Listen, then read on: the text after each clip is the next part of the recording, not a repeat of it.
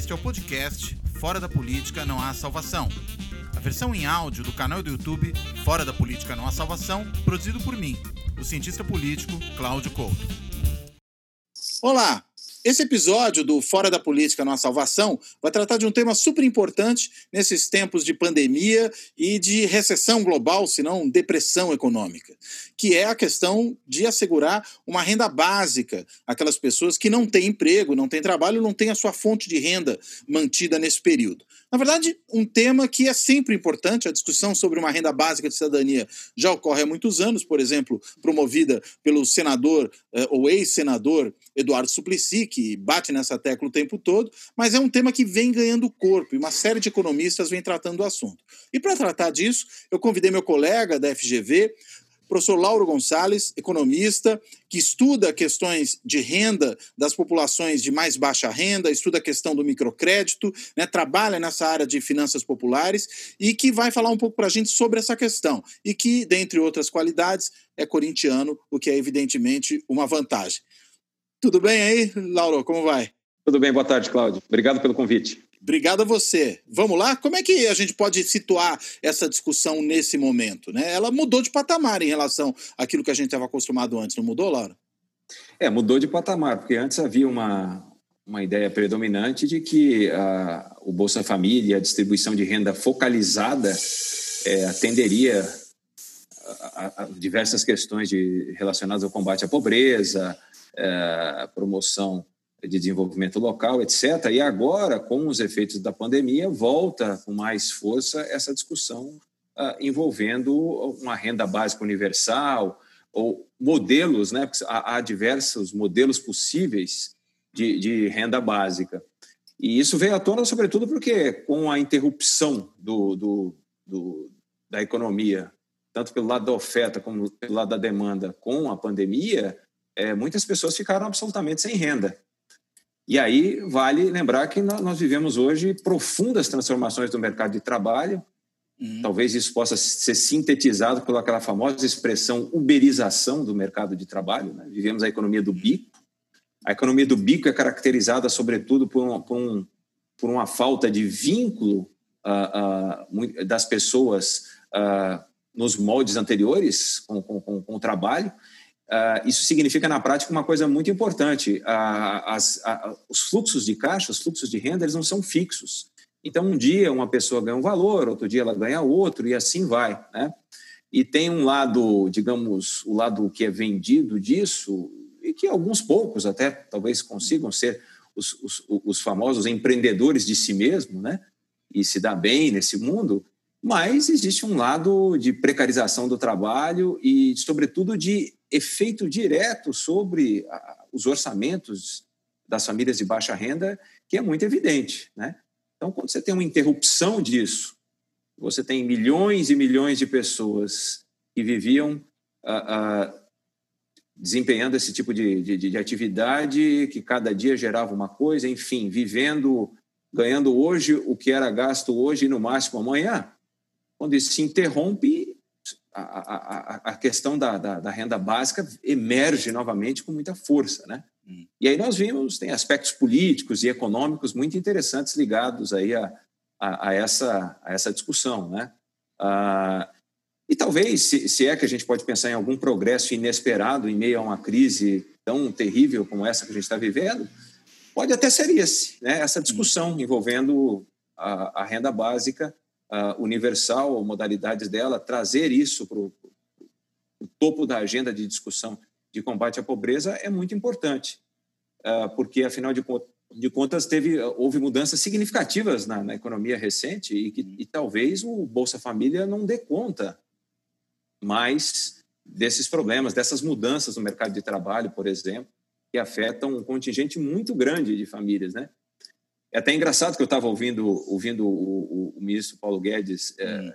é, dizendo que é, eles haviam descoberto, até, achei até interessante essa expressão, nós descobrimos 40 milhões de invisíveis, né? Eu não sei onde é esses 40 milhões de invisíveis, para quem estuda baixa renda, estiveram sempre aí, né? Já faz tempo que estão aí. Eles são então, invisíveis a depender dos olhos é. de quem olha, né? Exatamente. Eu achei, achei interessante essa fala, né? A invisibilidade a invisibilidade destes, mas eles estiveram, já, já, estão aí, já faz tempo que eles estão aí, e é preciso pensar em, em, em mecanismos adequados né, de combate à pobreza, de integração dessas pessoas no, no, no, nesse mercado de trabalho que mudou tanto. Lauro, agora com Paulo Guedes como ministro da Economia, é possível imaginar que uma proposta como essa, da criação de um programa de renda básica de cidadania, ela prospere? Ou você acha que é só o debate em torno do tema que tem de avançar agora? Olha, eu acho que se valer o, o, o track record, né, o que o, o Guedes já fez, uh, nós não podemos ter esperança nenhuma. É, eu até brinquei, chamei o, o Paulo Guedes num artigo que eu escrevi da cloroquina da Faria Lima, porque, é, na verdade, mesmo nos próprios termos, mesmo nós observamos o que ele efetivamente propôs, encaminhou, uh, é muito pouca coisa, mesmo considerando a agenda uh, que se espera, que todo mundo espera que ele tenha, que é uma agenda de liberalização da economia, etc. Uhum. Né? Quer dizer, quem elegeu é esperar que essa seja a agenda do Guedes, e mesmo nos seus prêmios, o Guedes produziu muito pouco, que dirá em termos que lhe são absolutamente alheios. É, então, eu sou bastante pessimista. E, e, e, aqui vale uma coisa também, Cláudio. É, existe uma diferença muito grande entre formulação e implementação de políticas. Hum. A, formulação, é, principalmente por conta dos economistas, a formulação e a avaliação de políticas ela ganha um espaço muito maior dentro do chamado ciclo das políticas públicas, né? Hum. Ah, então, formular adequadamente, depois a famosa adoção de políticas baseadas em evidências tem muito a ver com a avaliação, a avaliação dos resultados da política. Entretanto, tem um processo de implementação que é crucial, que é tirar do papel, e o próprio auxílio emergencial que nós vimos agora, ah, isso representou a, a, implementação foi ah, cheia de foi, ela foi caracterizada por um monte de erros. Ah, ah, tem, tem, até alguns diversos diversos artigos foram escritos ah, as pessoas mais pobres enfrentando aglomerações filas imensas uma verdadeira saga para usar uma expressão que um artigo utilizou a saga para receber esse auxílio emergencial hum. que mostra justamente essa, essa diferença crucial que existe entre formulação e implementação ah, e o que é terrível que isso tudo que eu estou descrevendo, né, justamente no momento em que a, a pandemia estava solta e as aglomerações e as filas eram uh, era para ser evitado isso tudo, né? Era no, no, na implementação da política isso precisava ser considerado.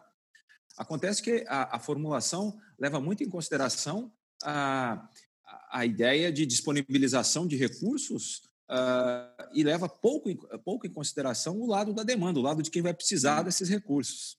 Então, o dinheiro efetivamente chegar às mãos da, de quem mais precisa foi uma verdadeira saga. Né? Muitas pessoas foram dias seguidos às agências da Caixa e saíram sem o dinheiro e com o vírus, provavelmente. Agora, então, você acha que isso é só né? incompetência é? ou isso, vamos dizer, essa é um relaxamento possivelmente intencional, na medida que o governo, no fim, no fim, não quer que as pessoas peguem realmente esse dinheiro? Olha, é, eu diria o seguinte, é baseado no baseado naquele famoso vídeo hum. da reunião presidencial uh, e baseado na, nas falas repetidas falas que eu tenho que eu, que eu, que eu li, uh, ouvi e li uh, do presidente da Caixa, é, ele é absolutamente, a Caixa, vamos lembrar, é um banco social, é um banco que, hum. inclusive, é interessante, porque do ponto de vista, neste momento, a Caixa é primordialmente o banco público pode ser uh, utilizado adequadamente para o combate, para mitigação dos efeitos da pandemia, porque, ao contrário do Banco do Brasil, não tem nenhum tipo de, nenhum, nenhum programa de governança ali. O Banco do Brasil ele tem ações em bolsa, então tem acionistas minoritários que fora do governo, fundos, etc. A Caixa não. Ela tem uma posição, portanto, privilegiada. Acontece que eu não vi, não vejo, do ponto de vista de, de visão é, é, da divisão de mundo do ponto de vista político, eu nunca vi é, no presidente da Caixa um foco maior em tornar o banco uh, um banco de fato social. Hum. Então, se nós tomarmos, por exemplo, o ano anterior à crise, porque realmente, convenhamos, é muito complicado esse contexto de crise, você é, é, é, é necessário que se reconheça a complexidade de você executar políticas de larga escala, políticas que, que, que atenderiam milhões de pessoas em contexto de pandemia. Entretanto, se nós retrocedemos para o ano passado, quando o presidente da Caixa assumiu, e tem um famoso discurso dele junto com o Guedes, ele disse que tornaria a Caixa o maior banco de microcrédito do Brasil, um banco social por excelência. Você provavelmente se lembra daquele discurso em que ele fez alusão aos piratas do setor privado e do submundo da política, etc. Portanto, do ponto de vista político, o que ele demonstrou ali naquele momento, o que ele sinalizou é que a Caixa viveria um novo momento. Hum. E aí, se você adianta a fita um ano, você verifica que a Caixa pouco fez, por exemplo, em políticas de crédito para os pequenos. A, a, não, não há nada. Eu, eu, eu, eu peguei o relatório o relatório de administração da Caixa do ano de 2019, por curiosidade, com um artigo que eu estava escrevendo justamente sobre o papel da Caixa na crise, e não há uma ação relevante mencionada sobre microcrédito, por exemplo. Nenhuma sendo ação que, durante to, todo o ano sendo, de 2019. Sendo que era uma intenção declarada do próprio novo presidente da Caixa, isso. Exatamente.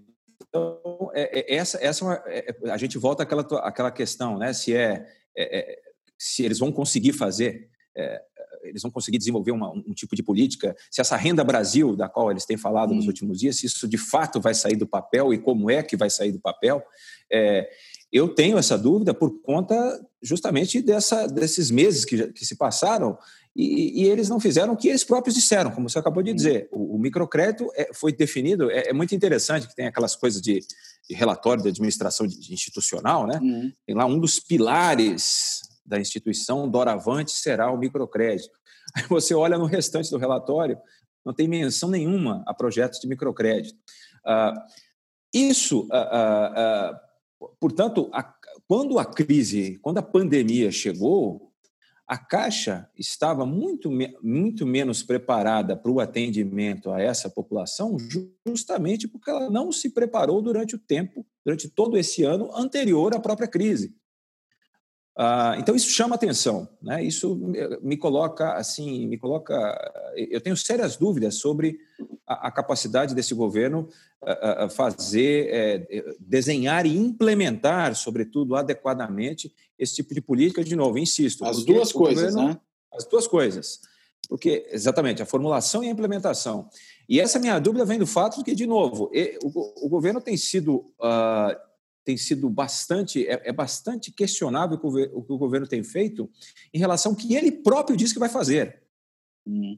Que dirá a uma agenda ligada a, a, a pontos, ligado, por exemplo, ao redesenho de, de, de, política de assistência social, de política de transferência de renda, que me parece que não fazia parte, uh, ou pelo menos não era parte de uma agenda prioritária desse governo. Então, realmente, é, é... agora, por outro lado, né, tem, já, deve ter, há implicações políticas, há implicações de apoio político é, muito observáveis, já advindas diretamente uh, dessas, desse tipo de política, né? Uhum. É, a gente vê as últimas, as últimas pesquisas têm mostrado, todas elas, né? E a mais recente, quando a gente grava esse programa, é a da XP, ela mostra uma clara melhora da avaliação do governo entre os setores mais pobres da população, aqueles que recebem até dois salários mínimos, né, sobem aí sete pontos percentuais com relação à aprovação do final de maio, e também na região Nordeste, né, que é uma região é. tradicionalmente onde o bolsonarismo tem menos apoio, ele perdeu, inclusive, a eleição presidencial no Nordeste, é onde ele tem as suas piores avaliações ainda hoje, mas também ali é onde ele tem o maior crescimento nesse intervalo entre o final de maio e agora metade de julho, segunda metade, comecinho, né, da, da, da segunda metade de exatamente. julho. Né? Ou seja, exatamente, exatamente. Dá resultado, né, é. um tipo de política como esse. Exato, exato. É, o, o, eu acho interessante também observar nessa mesma pesquisa, é, uhum. salvo engano, os, as avaliações sofreram, é, é, um, a variação foi positiva, mas dentro da margem de erro, né, dentro geral, de variações né? muito pequenas no geral, é, é, mas para as famílias de até dois salários mínimos, sobretudo no Nordeste, essa, a, essa variação foi fora da margem de erro uhum. e bastante positiva. É porque isso é interessante. É, é eu, eu, quem tem, quem faz pesquisa sobre orçamento de famílias de baixa renda é, é, não se surpreende com, com esses resultados. Essa é até uma, algo que eu venho falando já há alguns meses.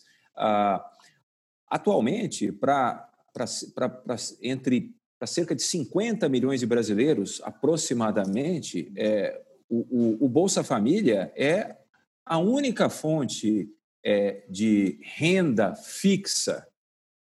Garantida. Por, garantida, portanto. Uh, as Pô, pessoas... A gente está falando de um quarto da população, né?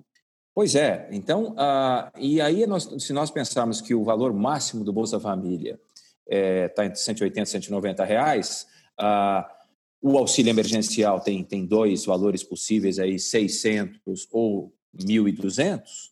Uh, tem várias estimativas aí que têm dito que durante esse, que quando leva-se em consideração essas, esses auxílios, a, a renda disponível a evidência é que ela pode até ter aumentado para a população de baixa renda. Em alguns casos, é... mais do que triplica, né?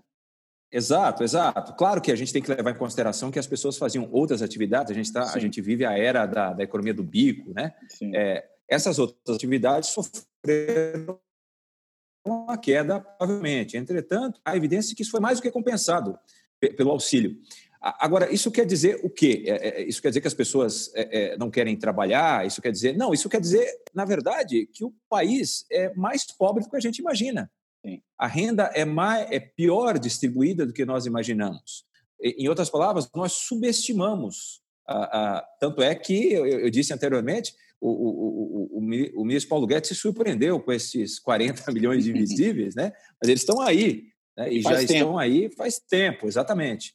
Agora, é, é, claro que, do ponto de vista político, isso é interessante, porque é, é como você falou, né? olhando os números, e, e, a gente pode olhar para várias pesquisas é, de opinião diferentes, todas têm apontado esse mesmo, essa mesma, é, para esse mesmo fenômeno, para essa mesma relação possivelmente de causalidade. É, o auxílio emergencial tem um efeito muito grande sobre o orçamento das famílias de baixa, de baixa renda e essa, e essa melhoria de bem-estar, ainda que temporária, a gente não sabe como é que vai ser o, o pós, né? a gente pode falar depois, uhum. mas ainda que temporária, isso se traduz em um apoio uh, maior para quem está responsável, para quem é atribuída a responsabilidade pela distribuição desse auxílio. Agora, uma coisa interessante, né? É, é um governo super preocupado com redução de gasto público. Não é pouco dinheiro o que é destinado a essas famílias. Tudo bem que num momento como esse, de depressão econômica, o gasto público pode ser, inclusive, uma ferramenta de saída da depressão. Né? E acho que vários países ao redor do mundo estão reorientando as suas políticas econômicas em função disso. Mas aqui a gente continua a ver o Paulo Guedes abater nessa mesma tecla, né, de que são necessárias reformas, de que não pode ter muito gasto público, e isso entra em tensão com essa expectativa que o próprio governo já demonstra de aumentar sua popularidade junto aos mais pobres com base nessa renda. Só que aí, é, duas coisas, né? Primeira, como é que vai se financiar isso? Da onde vem os recursos? Se essa política, porventura, vier a se tornar uma política mais perene, uma política mais estável. E segundo, a gente vê justamente nesse momento, na né, segunda metade de julho, eh, na hora que finalmente parece que vai desencalacrar a decisão sobre o Fundeb no Congresso Nacional, o governo querer bancar uma desperto e querer transformar o Fundeb numa fonte de recursos para o programa de renda básica, inclusive pegando dinheiro de estados e municípios que iriam para a educação e redirecionando para essa área, o que já gera aí revolta no Congresso, revolta junto a uma série de segmentos ligados à educação. Como é que você vê essas duas coisas? Essa tentativa de, digamos, é. fazer um trambique é, orçamentário, ou que me parece, pelo menos esse é o termo que eu estou dando para isso, e de outro lado, como ter recursos superado o período da depressão para manter essa política de forma perene? É, acho que a questão, a questão dos recursos realmente tem que. É, é, é necessário separar o conjuntural e o curto prazo. Aliás, é, é, eu costumo dizer que, nesse contexto da pandemia, nós não temos curto, médio e longo prazo, nós temos curtíssimo, curto, médio e longo prazo. Então, no curtíssimo prazo, as, o, o, orçamento necessário é, é, e, os, e os investimentos sociais necessários, os gastos sociais necessários para mitigar os efeitos da pandemia, eles garantem a preservação do PIB potencial. Então, do ponto de vista econômico, acho que é isso. A gente está falando de gastos, por exemplo, e nós, não, nós falamos nós estamos falando do auxílio, É, é, mas uh, eu acho que o, o auxílio até do, é, ele teve uma série de problemas para que ele chegasse à população que é, necessitada, a população que estava sofrendo com a crise, uh, mas em grande medida ele chegou. Foram 63, aproximadamente 64 milhões de pessoas que receberam o auxílio. Isso é, isso é um número interessante. metade, aproximadamente metade da população brasileira solicitou o auxílio. É muita Mais coisa, de 100 né? milhões de pessoas. É muita coisa. Por, por, isso que eu digo, isso significa que nós, na verdade, subestimamos a desigualdade e, e, a pobreza no Brasil, porque a, a, o Brasil é um país essencialmente de renda média.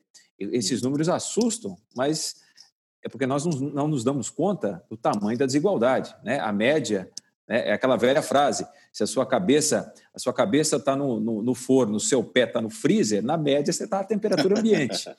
Mas... Isso apesar dos trambiques, porque eu estou pensando assim, Exatamente. Assim, militares que receberam, a família do é. Queiroz, coisas do tipo, né?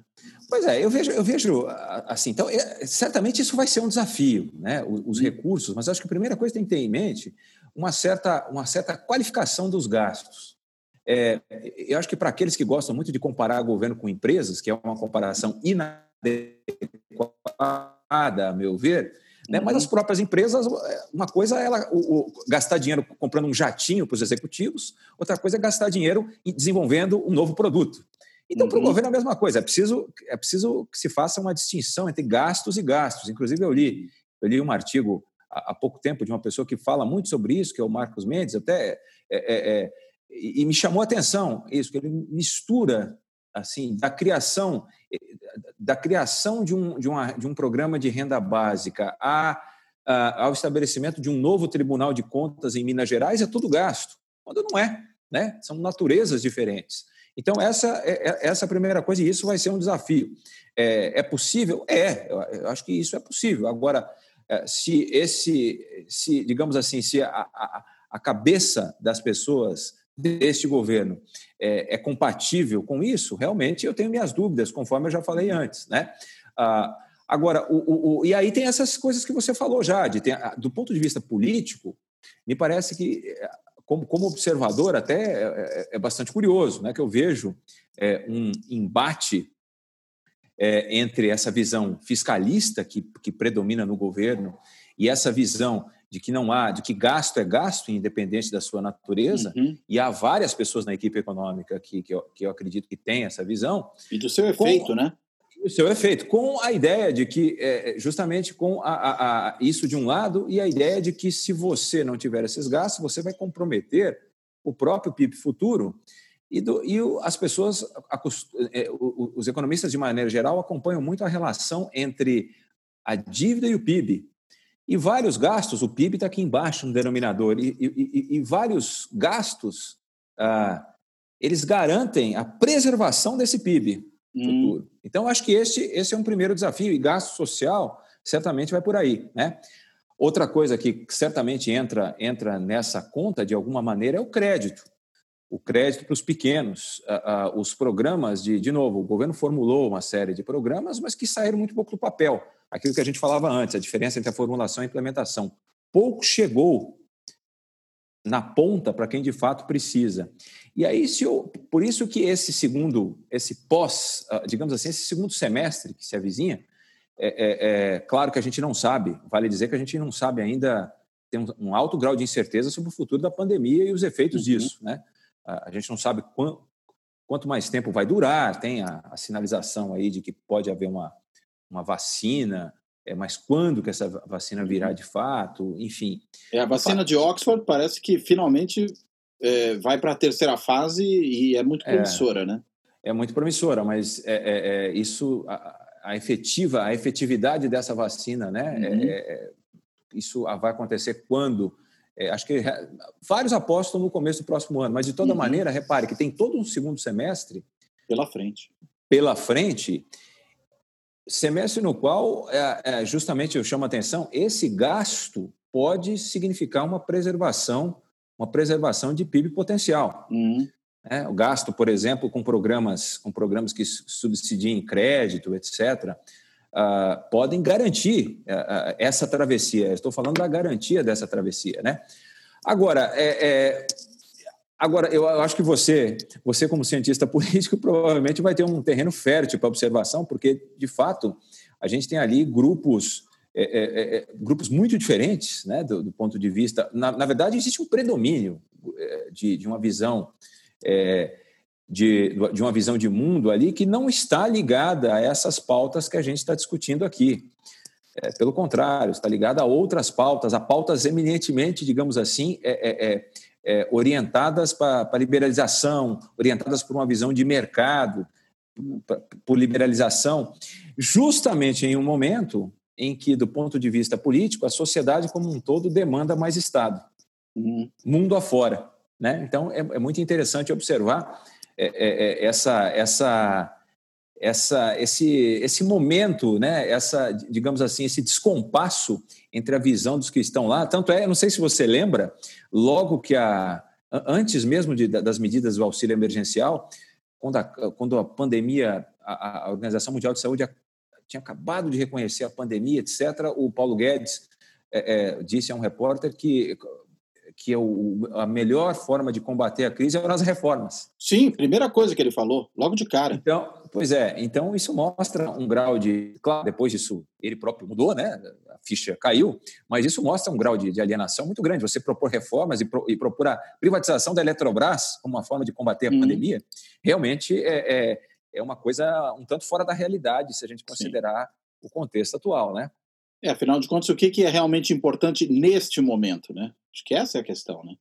E ele parece que é. não estava percebendo que, vamos dizer, o mundo mudou nesse contexto, né? Ainda que Exato. ele tenha mudado, digamos, na conjuntura, mas é uma conjuntura de um ano, no mínimo, com efeitos a longo prazo. Bem, embora você me acabou de me dizer que não existe longo prazo agora, né? É só o médio prazo daqui é. para frente, mas é preciso pensar nele, né? Não, claro, e eu, eu, eu, acho que tem oportunidades importantes de pensar nele. Essa discussão sobre a instituição de uma renda básica, é, e, e isso foi trazido, uhum. isso é uma discussão que talvez, eu, eu, duvido que fizesse parte da agenda deste governo, e você vê que a gente está aqui, não está nem na metade do governo, do, do, do mandato, e isso já, já é, é, uma das coisas fundamentais, por uhum. diversas razões, isso foi trazido, né? quem sabe aquele, aquele progresso inesperado uh, uh, advindo de um momento tão negativo como esse. Né? Porque, de fato, você tem uma, uma. Claramente o Bolsa Família ficou insuficiente. O Bolsa Família que tanto. Que, que, que, que tanto no que tanto efeito positivo propiciou é, muito que reconhecidamente desempenhou um papel muito forte no combate no combate a, a, a, pobreza e a desigualdade, é, para o momento atual ele ficou defasado, né? ele, ficou, ele ficou insuficiente. Uh, claro que é, é, é importante, é, é, nessa modificação, né, o que quer que, que venha substituir uh, o Bolsa Família, se vai existir um Renda Brasil, se não vai, ele tem que levar em consideração todas as lições que, que foram aprendidas com o próprio programa, etc. Uh, ah, e é isso, aí realmente que fica a dúvida se esse governo vai ser capaz de tanto formular como implementar alguma coisa nessa linha, né? Coisas Leve nas... em consideração esses efeitos. Coisas nas quais eles parecem não acreditar, né? Um pouco, acho que essa é, é daí que vem em boa medida a dúvida, né? Até que ponto eles realmente acreditam nisso, né? Agora, você é, falou que uma outra coisa que faltou nesse período foi a política de microcrédito, né? É de que maneira, num momento como esse que a gente está vivendo, essa política ainda faz sentido? Ou ela, eh, na realidade, deveria dar lugar muito mais a uma política de garantia de renda em, em relação uma política de microcrédito? Foi alguma coisa que até nos anos Lula, por exemplo, teve importância, a expansão, não digo microcrédito especificamente, mas a expansão do crédito para a população de mais baixa renda, né? isso talvez tenha dado aí um, um boost no mercado de consumo, e agora uhum. a gente vê uma retração profunda, e, e o meu medo é, mas nesse contexto, se você dá crédito, as pessoas não vão simplesmente se endividar, você não pode ter esse problema. Não é melhor, nesse caso, simplesmente transferir renda? Como é que você enxerga isso, Lauro? Eu acho que, eu acho que Cláudio, é uma combinação das duas coisas. É, são, são, são questões complementares, até porque é, é quando, a gente, quando nós é, olhamos para os dados, nós olhamos para a PNAD, por exemplo, olhamos para o IBGE, é, tem um conjunto de um conjunto, um número grande de, de empresas uh, muito pequenas, é, é, porque a gente tem a ideia do, do empreendedorismo, uh, aquela ideia clássica, né, estudada nas escolas de administração, de, do, do, que tem nos, nos filmes americanos, que um, o cara está lá na, na, na garagem da, da, casa dele, daí ele cria uma empresa que depois vira a Apple, o Facebook, etc. Pensamos juntos. Exatamente. Exato. E, e, e, na verdade, boa parte, boa parte da, das pessoas que sobrevivem na economia do bico, nessa economia uberizada, são microempreendedores por necessidade. Eles estão fazendo aquilo é, é, porque é uma, é. aquilo é parte de uma estratégia de sobrevivência. É a única opção disponível, talvez, né? É, é exatamente. Aquilo não é, uma, não, é, não, é, não é opcional, aquilo é parte de uma estratégia de sobrevivência. Uhum. Então, isso precisa ser levado em conta, né? Ah, agora, é, se você, se for possível, é, você propiciar mecanismos adequados para que essas estratégias de sobrevivência é, funcionem melhor, por que não? Né? Sobretudo no momento de crise.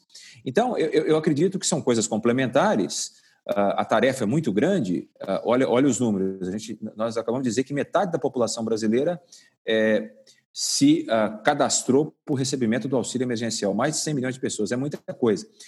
E aí, Cláudio, quando você olha, você, existe um, um, número muito grande, um número de aproximadamente de entre 15 e 20 milhões de microempreendedores informais, esses invisíveis que o, que o Guedes falou, uhum. uh, que estão aí. É, é, é, eles, o, o, auxílio emergencial certamente é importante para eles e precisa ser, ser recebido, mas isso não prescinde é, é, de políticas de crédito. Isso para este público informal. Uhum. Agora, se a gente subir um pouquinho, porque lembrando, é, é, dentro, desse, dentro desses 100 milhões de pessoas que, que, é, que se cadastraram para o recebimento do auxílio emergencial, metade da população, tem vários, né? metade da população, vários são microempreendedores, chamados microempreendedores individuais, os MEIs da vida. Uhum. Né? Ah, ah, são 10 milhões é, de MEIs no Brasil. Não é pouco também. E, esses são formais. Ah, e aí tem os micro, tem os micro, as chamadas microempresas também, atividades muito pequenas. A gente está falando aí de coisa de 6 milhões de empresas. Então, se nós somarmos, somarmos os dois números, a gente está falando de 16 milhões de, de famílias, de unidades familiares, possivelmente de, dependentes diretamente deste negócio. De um Só pequeno formais. empreendimento, ou de um, de um pequeno empreendimento. empreendimento, né, de certa maneira. Exato. Então, é, é assim, parece evidente que é, é, é, preciso que o canal de crédito continue ativado para a preservação desse PIB que eu falei anteriormente.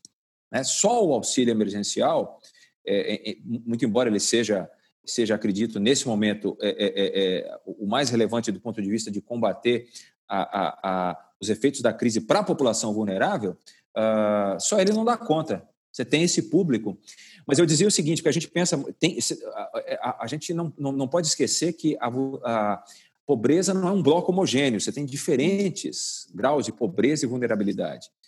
Uh, inclusive, as soluções, uh, uh, eu, fiz uma, eu fiz um cruzamento de dados recentemente, junto com o pessoal que faz pesquisa comigo, e desses, desses 100 milhões que a gente falou que metade da população se aplicou para o auxílio emergencial, é, os números estão mostrando aqui, cerca de 63, 63, 64 milhões receberam.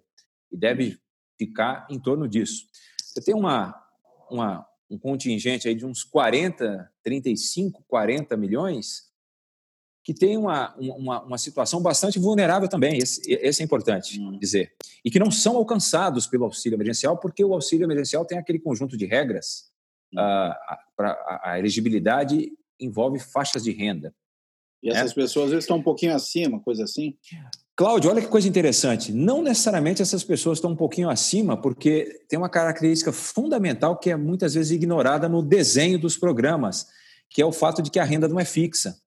Ah, então, então, muitas vezes, um, em alguns momentos, em alguns meses, a renda foi maior do que aquela uh, necessária para ser elegível ao auxílio emergencial, e em vários outros não foi. Dependendo de qual mês você considera, isso pode ser, isso pode se alterar drasticamente. Hum. Daí vem uma da, da, das, digamos assim, daí uma fonte, daí uma transformação grande é, é, no mercado de trabalho recente, que eu já tinha mencionado anteriormente, o fato de que os, os rendimentos, eles hoje, eles se caracterizam muito mais por uma variabilidade, eles não são hum. fixos. Ou seja, você está falando que desses 100 milhões, uns 60 milhões, mais ou menos, receberam auxílio emergencial e tem uns 35 a 40 milhões que não receberam, provavelmente não receberam. E a esses o crédito ele Lauro, tem, pode desculpa, ter um papel importante nessa travessia. Só, só, uma coisa, deu uma picotada bem na última coisa que você falou. Se você puder só retomar, você falou uhum. dos 60 milhões que. Aí, aí picotou tudo. Se você puder só retomar o último raciocínio. Tá. Eu, eu disse o seguinte: olha, ah, se nós olharmos os números, 100, 103 milhões de pessoas se cadastraram por recebimento do auxílio emergencial. Hum. Até agora, 64 milhões receberam. A gente está falando que tem 30, 40 milhões de pessoas, basicamente, hum. é, que provavelmente não vão receber o auxílio emergencial e que fazem parte, estão nesse número, eh, dentro desse contingente de pessoas cujos rendimentos têm essas características que eu descrevi. Uhum. São pessoas que estão na economia do bico, são pessoas que têm rendimentos variáveis, são pessoas que muitas vezes foram excluídas é, porque eh, no, no, em um certo momento ganharam um valor acima do, do, do, do estabelecido como teto, mas que durante muitos outros meses podem ter ganho muito abaixo. Hum. Então, pra, daí a, a, minha, a minha daí a necessidade de combinar com o auxílio medidas como essas de crédito. Entendi. Porque provavelmente boa parte destas pessoas elas, elas estão dentro daquele grupo é, de 16 milhões de microempresas e, e microempreendedores individuais, 16 milhões, estudo formal e tem mais de 15 a 20 milhões de informais. Então, se nós somarmos os dois grupos, nós temos aproximadamente 30 milhões. Para esses informais, é, é, em geral, é, uma, é algo que tem muito mais cara de microcrédito, porque microcrédito hum. tem que lidar com a informalidade de alguma maneira, senão ele não é microcrédito, ele é um tá. crédito comum. E o crédito normal, para esses pequenos, precisa chegar para esse público para esse, esse outro público restante. Agora, aí tem uma questão política muito séria também, né? Assim, uma visão, uma tomada de uma decisão que envolve política. Sabe-se que para esse público que a gente está falando, e aí especificamente em crédito, mesmo em condições normais de, de temperatura e pressão, ou seja, quando o mercado está funcionando bem, eles têm grande dificuldade de acesso a crédito. Que dirá agora? Ou seja, é ilusão imaginar que virá uma solução de mercado. Não hum. virá uma solução de mercado, é preciso uma solução de governo, é preciso uma visão política do problema, né? O governo, se ele não assumir risco, não, não é o mercado que não assume risco nem que, que assume nem na bonança, assume, nem em condições normais vai assumir, né? nem momento. na bonança, né? Assim, claro. E eu não estou nem aqui. Eh, tem uma série de, de explicações para isso. Claro. Agora, realmente é muito inocência imaginar, quando eu vejo. Isso é mais um ótimo exemplo, a meu ver, da diferença entre formulação e implementação. Hum. Eu, eu, de vez em quando, eu, eu, eu, eu vi a, o pronunciamento do. Faz umas duas, três semanas, o pronunciamento do presidente do Banco Central anunciando uma série de medidas. Claro, é, não estou dizendo que isso é negativo, mas são medidas que fa muito ligadas à maior disponibilização de recursos para os bancos emprestarem se os bancos quiserem. Né? Uhum. Então, é, essa, do ponto de vista de formulação, Pequeno okay, detalhe. Ótimo. Mas tem esse detalhe, né? Precisa, precisamos, como diria, precisamos combinar com os russos, né? Exatamente, já dizia Garrincha. Já dizia Garrincha. Então, tem uma distância considerável e, e, nesse momento essa distância que separa a formulação e implementação, é, é, ela é terrível, uhum. porque isso mexe com a vida de milhões e milhões de pessoas, né? Agora, para a gente é, caminhar para o fechamento, uma coisa que você mencionou algumas vezes aqui é essa da uberização da economia, que acho que está muito relacionada, inclusive, a esse outro problema, que é a variabilidade da renda das pessoas ao longo do tempo. E nós vimos recentemente, acho que é um fenômeno interessante, novo e importante, essas manifestações, por exemplo, de motoboys que tem trabalhado de forma exaustiva para as empresas de entrega, né, para iFood, Uber Eats, enfim, todas elas, essas talvez sejam as duas maiores, uh, e que têm condições tremendamente precárias. Né? E eles, inclusive, apontam que uma das suas uh, expectativas é reverter a precarização. Por outro lado, a formalização mais restrita do mercado de trabalho é justamente o que, se for levado para esse setor, talvez tire desse setor justamente a sua vantagem que é a pessoa poder trabalhar de maneira mais flexível e tudo mais. Como é que a gente resolve essa, essa equação, esse nó? É, pois é, é, é um nó mesmo, porque há profundas transformações no mercado de trabalho advindas dessas novas tecnologias, né, que trazem é, coisas boas e, coisas ruins. A gente está num momento tão polarizado no Brasil né, que é, é, é difícil enxergar as nuances. Mas é, é, você tem razão. A, a, depender de como é que se, que se faça uma lei, a, a depender de como é que, que se regule, a depender de uma legislação adotada, é possível, de fato, é, que certas inovações acabem morrendo, o que pode não ser uma coisa desejável.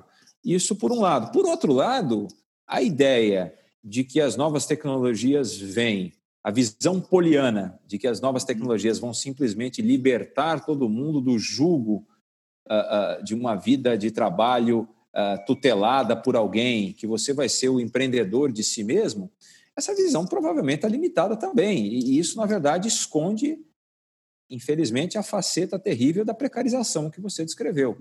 Então, é, é necessário, de novo, é, é, é necessário um desenho adequado e uma implementação pública, né? adequada de uma política pública que leve isso em consideração. Eu, eu não tenho, é, eu acho, eu duvido quem tenha uma resposta na ponta da língua dizendo que tem elencar um tipo, um, número de coisas que tem que ser feito. Agora, eu, eu, eu costumo dizer o seguinte: para toda e qualquer mudança, no caso brasileiro, eu acho que a regra número um é qual o efeito dessa mudança sobre desigualdade e pobreza. Hum. Então, se. Que segundo alguns essa... aí não tem importância é. nenhuma, né? Só pobreza e desigualdade não. Alguns dizem, é, né? Pois é. falando isso esses dias. Pois é, eu também vi essa. Isso, isso é realmente é, isso é uma visão uh, tosca e completamente desacoplada da realidade, né? Como é que é, como é que é possível imaginar com tantas, com, com, inclusive com tantos tantos casos emblemáticos em outros países de, de situações envolvendo envolvendo a desigualdade, os efeitos nocivos da desigualdade, a começar pelos Estados Unidos, né? Tem uhum. um monte de discussão sobre como é que a desigualdade americana tem produzido é, é, efeitos indesejáveis é, é para a economia, tem, é, inclusive, isso tem desempenhou um papel fundamental na própria eleição do, do Trump, etc. Quer dizer, ignorar, ignorar, né, ficar com o pé atrás né, nessa discussão é, assim, se, se não fosse, se, se, se, fosse americano, se essa frase viesse de um americano, eu já acharia estranho por causa das discussões lá. Vinda, vinda de um brasileiro, aí é algo assim que. Que beira o é, inacreditável. Beira o inacreditável, beira o inacreditável. Não, e vinda não só de empresários do ramo financeiro, mas vinda também de gente do Banco Central, né? gente que está no governo falando disso. Pois é, pois é, isso é muito preocupante realmente. Isso é muito preocupante, porque muito claramente é, tem muitos estudos mostrando os efeitos desintegradores, os efeitos econômicos da desigualdade. Né? E, e, repare, a gente está no Brasil, né? É, é, é muito, de novo, é, o que para mim é especialmente chocante, eu ouvi isso é, de gente que, de muitas pessoas que quando viajam por aí se extasiam diante assim da de outros lugares, da, da, da, da tranquilidade, da possibilidade de você andar tranquilamente em, na, né, nas ruas, à noite, etc. E imaginam que a desigualdade não tem efeito nenhum sobre isso, uma desigualdade no nível né, da nossa, é realmente, um, para mim, é uma alienação é, é, completa da realidade. Né? É um tipo de, infelizmente, eu, a frase, a frase que você citou, ela foi uhum. originalmente, originalmente é, pronunciada aí por um gestor de fundo num evento Sim. muito importante, né? E eu até acho que existe uma conexão é, é, importante entre essa frase e um episódio que aconteceu esse final de semana hum. com aquele desembargador. Ah, é, sim. Você falando... sabe com quem está falando? Exatamente. Eu acho que isso é, isso é, um, é emblemático do nosso atraso, isso é emblemático do, do, do atraso de uma parcela da nossa elite. Uhum. É, essa falta de a, a, falta de essa falta de visão do momento das questões importantes de como é que uh, que alguns países chegaram num ponto onde, no, no ponto no qual provavelmente nós queremos chegar. Enfim, é, é, eu acho que as coisas, infelizmente, é, é isso aí só é um, são realmente um retrato do, do atraso de um pedaço da nossa elite. E, e a gente está vendo, a gente, acho que essa explosão da, das, das, informações nas redes, a gente os exemplos vão né, surgindo a todo instante aqui, né? É o gestor do fundo, é o desembargador, depois é mais alguém. É, é o engenheiro. É o engenheiro, né? Até porque ser cidadão é um, né? Imagina me chamar de cidadão. Eu não sou cidadão, né? Eu sou um engenheiro ou sou um desembargador. Sou um é, é, é, muito interessante isso, né? É, é, que é péssimo ser cidadão, né? Cidadão é uma coisa absolutamente negativa. Né? É, esse é o, o, lado mais impressionante dessa fala, né? É Quando você reduz, o cidadão passa a ser um demérito, né? É. Quando na realidade ser cidadão acho... é o fundamental numa sociedade é. civilizada, né? É, pois é, e essa, acho que ambas as, as frases, essa do gestor fundo e, e o nosso querido desembargador, é, isso mostra uma alienação. É, e, e, e, é interessante o seguinte, Cláudio, que eu, eu já há vários anos fazendo pesquisa com baixa renda, o que eu percebo é que existe uma alienação muito grande em relação à baixa renda. As pessoas hum. imaginam, elas concebem, elas fazem um desenho é, sobre o que é bom para a baixa renda sem perguntar nada para a própria baixa renda. Uhum. É, em outras palavras, no, no, no, você considera muito aquilo que você imagina que seja bom para as pessoas e você desconsidera aquilo que as pessoas valorizam no seu cotidiano. Falta um conhecimento é, é maior, é, falta juntar economia com antropologia, com sociologia, para você desenhar mais adequadamente é, é, é, políticas, implementar políticas que estejam mais conectadas à realidade das pessoas e não à realidade imaginada Sim. dessas pessoas. É, isso, para mim, tá, já que a gente estava falando do, do, do, do, gestor do fundo e do desembargador, e eu a, e atribuo a, a, a, fala desses dois um grau de alienação é, é, absurdo, é, me parece que nós precisamos também combater essa alienação em relação às necessidades da, da da, da, baixa renda. Né? Em particular, por exemplo, esse número que surpreende. É, é, tudo bem, é, a gente pega no pé do, do, do, do, Paulo Guedes, porque ele fala, né? Descobrimos 40, descobrimos 40 milhões de pessoas, mas a bem da verdade é que mesmo pessoas que, que estão mais é, antenadas às questões sociais, muitas vezes ignoram o fato de que 50 ah, milhões de pessoas aí têm um rendimento familiar é, inferior a dois salários mínimos. Uhum. Ou seja, né, é, é de fato, é, uma Gente boa, eu muito pobre uma, mesmo. Uma boa parte da classe média provavelmente ignora é, é, essa, essa, essa lógica, né? E como é e aí, portanto, assim, os efeitos de os efeitos os efeitos sobre e aí a gente se surpreende, por exemplo, quando alguns se surpreendem quando veem, por exemplo, esse aumento, apesar dos, das, dos absurdos, apesar das barbaridades todas, vem um aumento da popularidade do governo nas últimas semanas. Uhum. É, né, isso tem a ver com o que a gente falava anteriormente. Com a transferência isso, de renda, né? Isso, sem dúvida nenhuma, tem uma ligação com o fato de que a transferência de renda afeta o bem-estar na veia, né? E na hora, é, né? Na hora, na hora. Uhum. É, é, impressionante, de fato, né? É. Muito bem. Lauro, quero te agradecer muitíssimo por essa conversa tremendamente interessante, esclarecedora a respeito dessas questões relacionadas a políticas de renda, a políticas de crédito, justamente para os setores mais pobres da população, os efeitos disso né, no cenário político imediato, o que, que a gente pode pensar em termos de políticas públicas. Acho que foi é, uma conversa muito esclarecedora. E eu quero não só te agradecer, mas te passar aí a palavra para suas considerações finais. Obrigado, Cláudio. Não, agradeço muito o convite. Espero não ter falado demais. Não falou é, demais, né? É, esses são pontos que eu quis tocar em alguns pontos que, enfim, fazem parte de várias coisas que eu e um grupo de pessoas é, a gente tem pesquisado nos últimos anos. E, enfim, né, vamos torcer para que logo, logo a, a, todos estejamos juntos novamente e que essa crise passe logo, essa pandemia, etc. E você não quer aproveitar abraço, e, fala, e fala, não quer aproveitar e falar do seu livro que saiu no final do ano passado? Ah, é, o, o, é, teve um livro, um livro coletivo, né? Um livro coletivo. Na verdade, já tem, já foi antes disso, é, é, é do final de 2018. Nossa, eu tô, é, eu tô, eu tô é, então, para mim a memória estava fresca ainda. Acho que é a idade. É, É, na, na, na, verdade, é até interessante você lembrar, é, você lembrar desse livro, porque é a motivação para escrevê-lo foi justamente essa, é, uma, uma, tentativa de registrar mudanças que tinham ocorrido é, nas classes CDE e que não eram ah, observadas, não eram, é, não havia conhecimento de uma série de mudanças ah, que aconteceram e aí nós estudamos nesse nesse nesse livro aí o período de 1995 a 2015. Pegamos Fala o nome do livro anos. aí para quem nos assiste é, ou nos ouve. O, o, Brasil mudou mais do que você pensa. Saiu por qual editora? Saiu pela editora da FGV.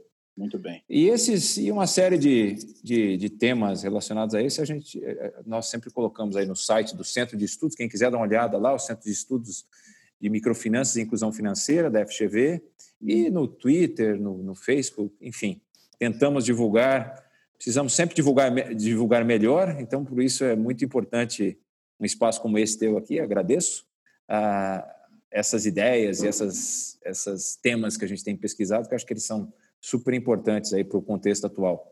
Muito bem. bem. Obrigado de novo, Cláudio. Obrigado de novo a você, Lauro. A gente fecha por aqui, pede àqueles que nos assistem no YouTube, que nos escutam nos podcasts, que não deixem de se inscrever no canal, de assinar os podcasts e até a próxima. Além do podcast, disponível em 16 agregadores, dentre eles o Podcast Addict, o Anchor, o Apple, o Deezer, o Google Podcasts, o Spotify, o Stitcher e o TuneIn, o Fora da Política Não Há Salvação também está no canal do YouTube. Visite o nosso canal do YouTube, curta e se inscreva.